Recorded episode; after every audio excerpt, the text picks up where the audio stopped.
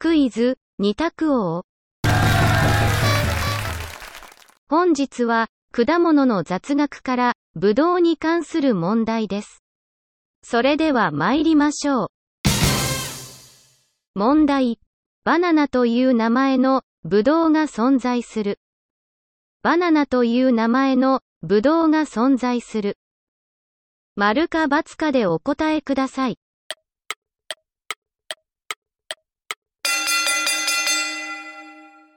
正解は、丸。山梨県勝沼のぶどう農家が開発した黄色くて細長いぶどうをバナナと呼んでいます。いかがでしたか？次回もお楽しみに。